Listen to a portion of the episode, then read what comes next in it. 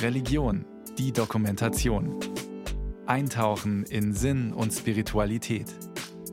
Ein Podcast von Bayern 2. Sie hören Bayern 2 am Heiligen Abend mit der evangelischen Christvesper. Es spricht Pfarrer Florian Isen aus München.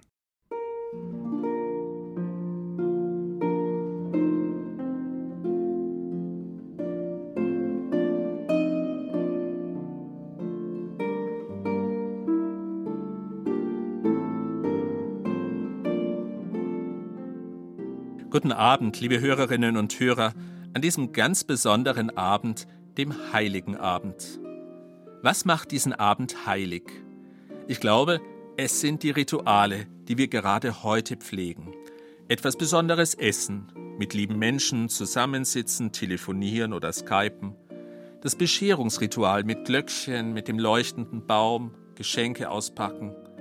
Und für viele auch Musik hören, Lieder singen und der Gottesdienst, die Christvesper, die wir jetzt miteinander feiern. Es sind unsere Rituale, die diesen Abend zu einer heiligen Zeit machen. Ein ganz besonderes habe ich in einem Seniorenheim kennengelernt. Dort haben wir jedes Jahr am heiligen Abend eine ökumenische Christvesper gefeiert. Der katholischen Seelsorgerin war dabei die Krippenlegung besonders wichtig. Die musste unbedingt sein. Schon seit der Adventszeit steht vor dem Altar eine Futterkrippe, nur Stroh drin, sonst leer. Und am heiligen Abend ist es dann soweit. Zu Beginn des Gottesdienstes wird in einem ganz bewussten Gang das Jesuskind in die leere Krippe hineingelegt, also die Figur. Ein kleiner Junge, gut 50 Zentimeter groß, nur mit einem weißen Tuch als Windel bekleidet, mit blond gelockten Haaren. Für mich war das erstmal fremd und fast ein bisschen überflüssig, diese Krippenlegung.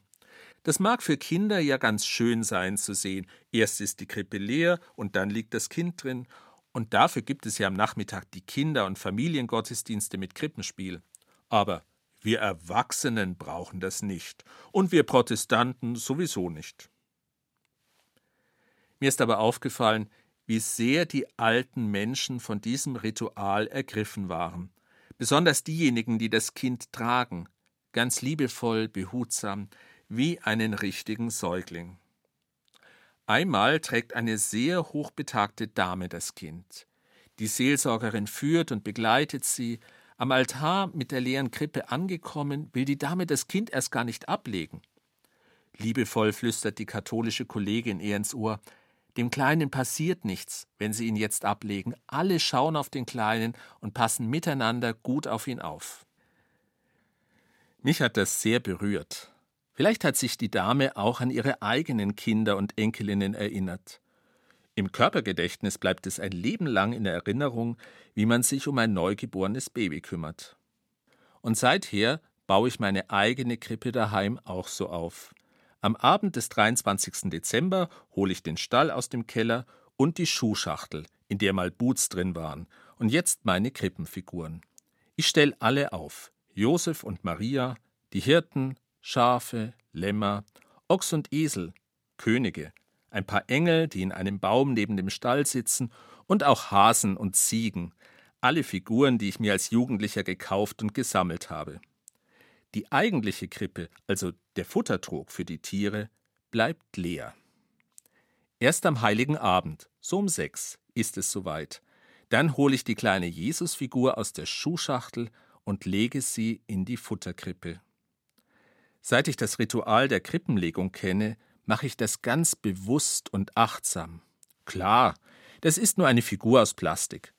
Und doch berührt es mich zu sehen, wie die Krippe erst leer ist und dann das Kind darinnen liegt. Und die Kraft von Weihnachten spüre ich besonders in diesem Moment. Ich halte das Kind in meiner Hand, ich trage es, und ich lege es in die noch leere Krippe und schaue es an, und das ist für mich ein intimer Moment. Du trägst das Kind, du trägst den, der dich und dein Leben trägt. Du schaust das Kind an, und du siehst den, der dich sieht freundlich, liebevoll. Jetzt ist er da, der lang erwartete Moment, die heilige Nacht. Es wird schon gleich dunkel, es wird schon gleich Nacht, drum komm ich zu dir her.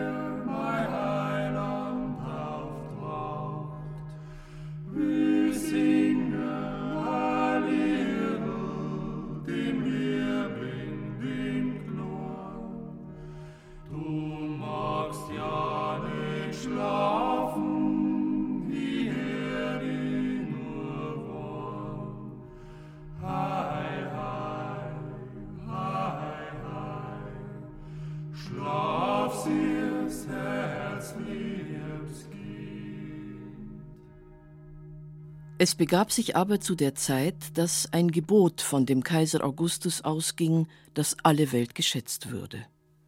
Und die Schätzung war die allererste und geschah zur Zeit, da Quirinius Statthalter in Syrien war. Und jedermann ging, dass er sich schätzen ließe, ein jeglicher in seine Stadt. Da machte sich auf auch Josef aus Galiläa, aus der Stadt Nazareth, in das jüdische Land zur Stadt Davids, die da heißt Bethlehem, darum, dass er von dem Hause und Geschlechte Davids war, auf dass er sich schätzen ließe mit Maria, seinem vertrauten Weibe, die war schwanger. Und als sie daselbst waren, kam die Zeit, dass sie gebären sollte.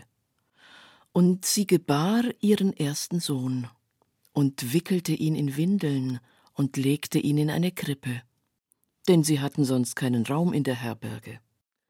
Das sind die Worte der Weihnachtsgeschichte aus dem Evangelium nach Lukas im zweiten Kapitel, der Urtext aller Krippendarstellungen. Die alte Bibelsprache, die auf Martin Luther zurückgeht, höre ich gerade an Weihnachten sehr gern. Auch so ein heiliges Weihnachtsritual. Es soll bitte diese Sprache sein. Sie ist wie das alte, vertraute Gotteshaus meiner Vorfahren, in dem ich mich heimisch fühle. Man kann sich in Worten daheim fühlen in Worten wie dass man sich schätzen ließe, dem vertrauten Weibe oder später die Hirten bei den Hürden. So spricht heute kein Mensch mehr. Ja, Sprache entwickelt sich weiter, aber die Übersetzung nach Martin Luther ist eben irgendwie ein heiliger Text. Nicht unveränderbar, nicht vom Himmel gefallen, nicht unfehlbar. Sie macht ehrfürchtig, lässt mich etwas fühlen, Ehrfurcht vor dem Heiligen. Und mit dieser Ehrfurcht bin ich heute mit einer ganz langen Reihe von Hörenden und Bibelleserinnen verbunden. Die Geschichte ist nicht banal, wie manchmal unser Reden im Alltag. Sie erzählt von Gott, dem ganz anderen, oft fremd und fern und viel zu groß für mein Denken und Fühlen. Das Erzählte kommt bei aller Menschlichkeit vom Himmel hoch.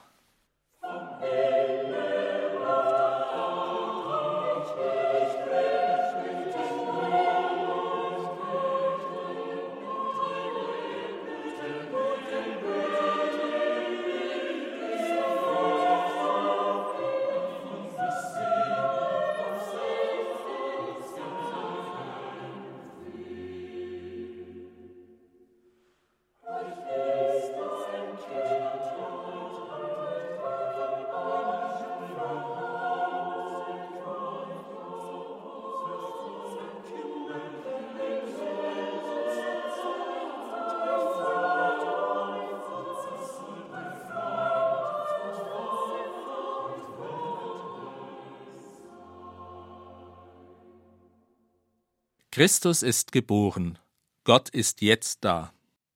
Das ist die gute neue Mehr, die frohe Botschaft schlechthin für mein und für jedes Menschenleben. Die Mehr, auch so ein altes Lutherwort, das mich aufhorchen lässt.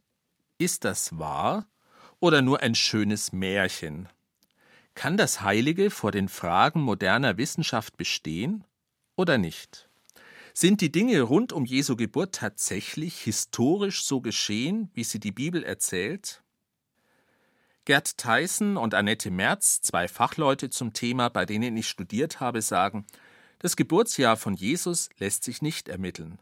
Jesus stammt aus Nazareth und die Verlegung der Geburt nach Bethlehem und letztlich die ganze Weihnachtsgeschichte ist religiöse Fantasie. Als Student hat mich das sehr beschäftigt. Stimmt das mit dem Weihnachtsevangelium gar nicht, wenn man den Historikern und Wissenschaftlerinnen glaubt? Das Grab war voll und die Krippe leer, so sagte es mal ein Theologieprofessor provokant. Die Krippe war leer, also die Geschichte von Weihnachten soll erfunden sein? Ist Weihnachten wahr oder nicht? Für mich war und ist das eine Lebensfrage, denn Weihnachten ist für mich das wichtigste christliche Fest. Mein Glaube lebt von Weihnachten. Doch, liebe Hörerinnen und Hörer, so eindeutig ist die historische Faktenlage nicht. Maria, die Mutter Jesu, hat ihren Sohn auf Erden überlebt. Sie war den ersten Generationen von Christen bekannt. Man wird mit ihr über ihren Sohn gesprochen haben und auch über seine Geburt. Man hat Jesus schon früh als Kyrios, als Herr und Gott verehrt, und man kannte seine ganz irdische Mutter. Und die Erinnerungen Marias und der Familie hat man gewiss bewahrt und weitererzählt. Nur weil die ältesten Quellen nichts von der Geburt in Bethlehem erzählen, heißt das nicht automatisch, dass jüngere Quellen einfach erfunden sind. Lukas hat unsere Weihnachtsgeschichte ungefähr 80 nach Christi Geburt aufgeschrieben. Zeitzeugen aus der Familie Jesu haben noch gelebt. Ich halte es für unwahrscheinlich, dass man sich so eine Geschichte einfach ausdenken konnte. Wer die Geschichte nur historisch kritisch liest, der bleibt an der Oberfläche hängen. Der Evangelist Lukas verbirgt gar nicht, dass seine Geschichte kein reiner Faktencheck ist. Auf einer historischen Basis ist es bewusst gemachte Literatur, gottmenschliche Poesie, wie überhaupt die Bibel überwiegend Poesie ist, Dichtung und Erzählung, um Herzen zu berühren und für das Heilige zu öffnen. Lukas betreibt narrative Theologie, das heißt, von Gott reden durch das Erzählen von Menschen, Geschichten und Gefühlen. Wir Menschen werden tiefer berührt, wenn wir eine richtig gute Geschichte hören, als wenn wir theologisch diskutieren, ob und wie Jesus Gottes Sohn ist und ob Maria Jungfrau war oder so. Gott ist nicht der oder die oder das. Gott wird. Gott ereignet sich, im Erzählen und Hören, im Schreiben und Lesen, im Meditieren und Verinnerlichen einer Geschichte. Das ist narrative Theologie. Der Sinn der Weihnachtsgeschichte ist nicht schwarz auf weiß geschrieben. Sinn entsteht, wenn ich mit meiner persönlichen Geschichte dieses Evangelium höre oder lese, wenn die Details und Symbole für mich Bedeutung bekommen wenn der neugeborene Jesus auch für mein Leben zum Retter und Heiland wird. Sinn entsteht, wenn ich mein Leben mit der Lebensgeschichte des Heilands zusammenbringe. Das ist ein kreativer, ein poetischer Akt, und dazu will die Poesie des Lukas anregen. Poesie sagt nicht, das ist so, das musst du glauben, das sollst du tun. Poesie sagt, lass dich auf diese Worte ein, lies und meditiere sie immer wieder, Such und finde in ihnen deine Wahrheit, den Sinn deines Lebens. Lass dich ganz persönlich anreden. Hier geht es um dich und mich und unsere Welt.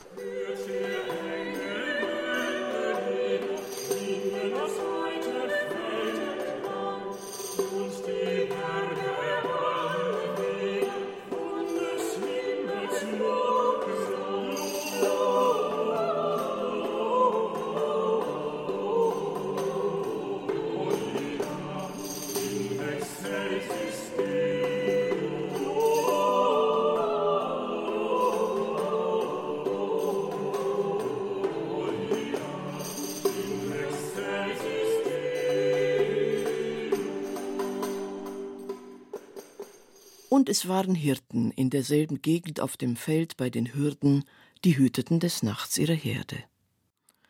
Und des Herrn Engel trat zu ihnen, und die Klarheit des Herrn leuchtete um sie, und sie fürchteten sich sehr. Und der Engel sprach zu ihnen, Fürchtet euch nicht, siehe, ich verkündige euch große Freude, die allem Volk widerfahren wird denn euch ist heute der Heiland geboren, welcher ist Christus, der Herr, in der Stadt Davids. Und das habt zum Zeichen.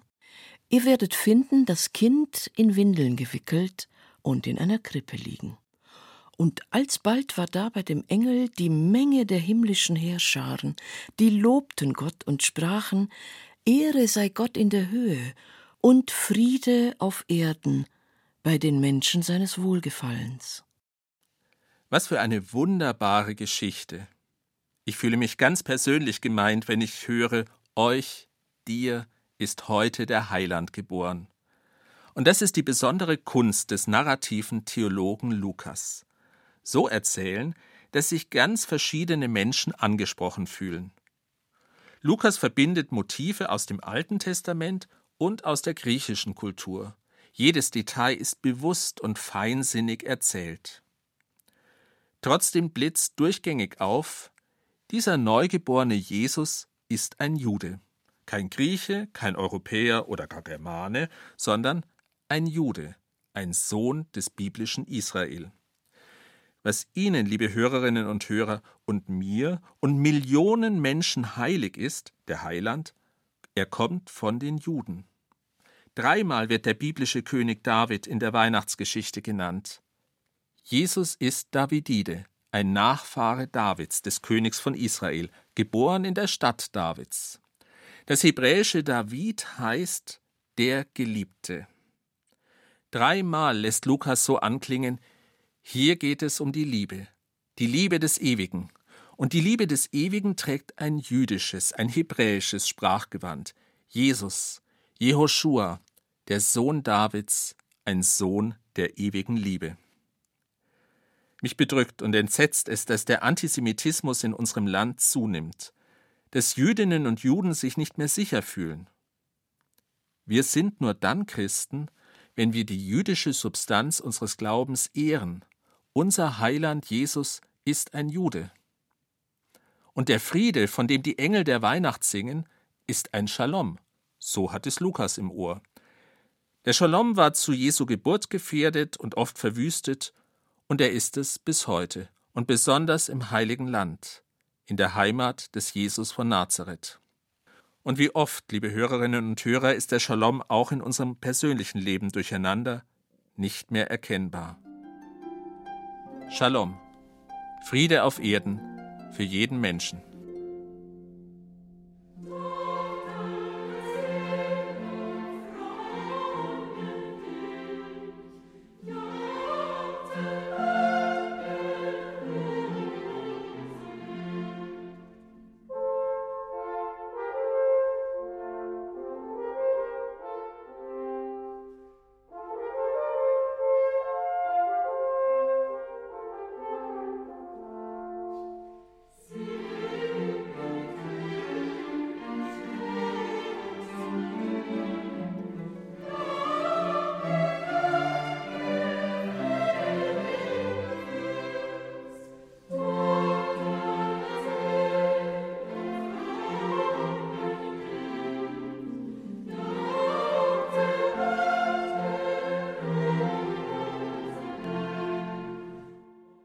Der Brauch der Weihnachtskrippe geht auf Franz von Assisi zurück.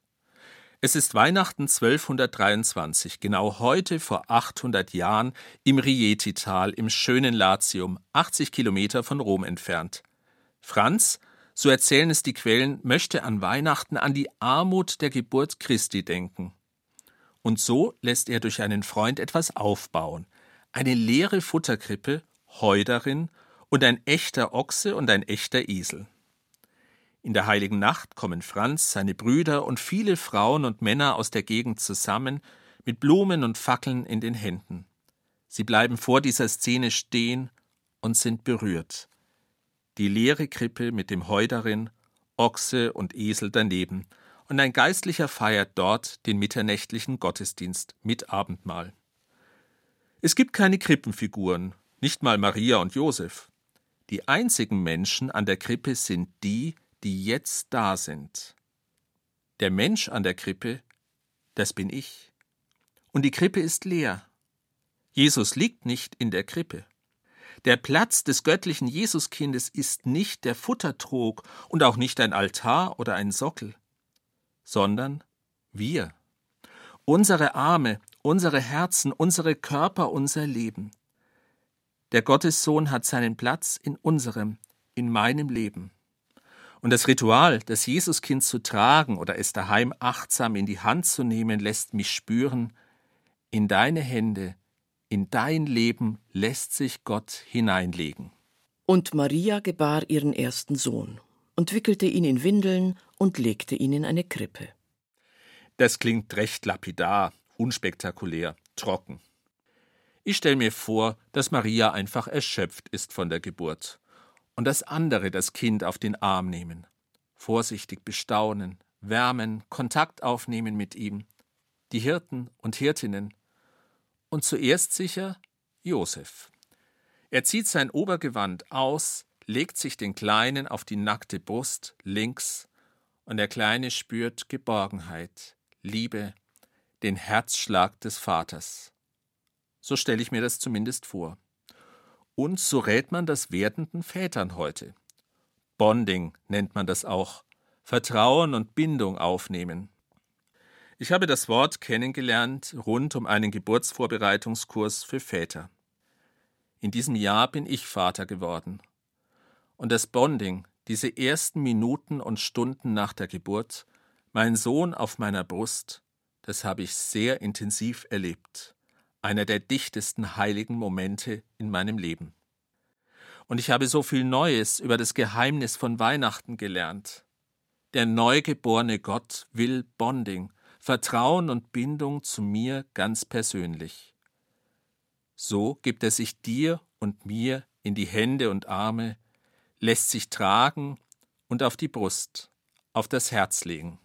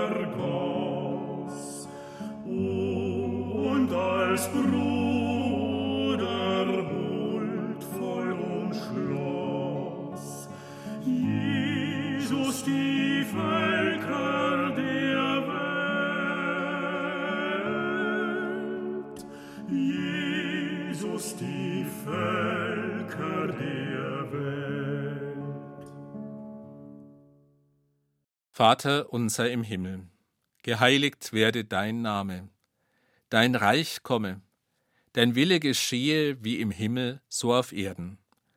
Unser tägliches Brot gib uns heute und vergib uns unsere Schuld, wie auch wir vergeben unseren Schuldigern.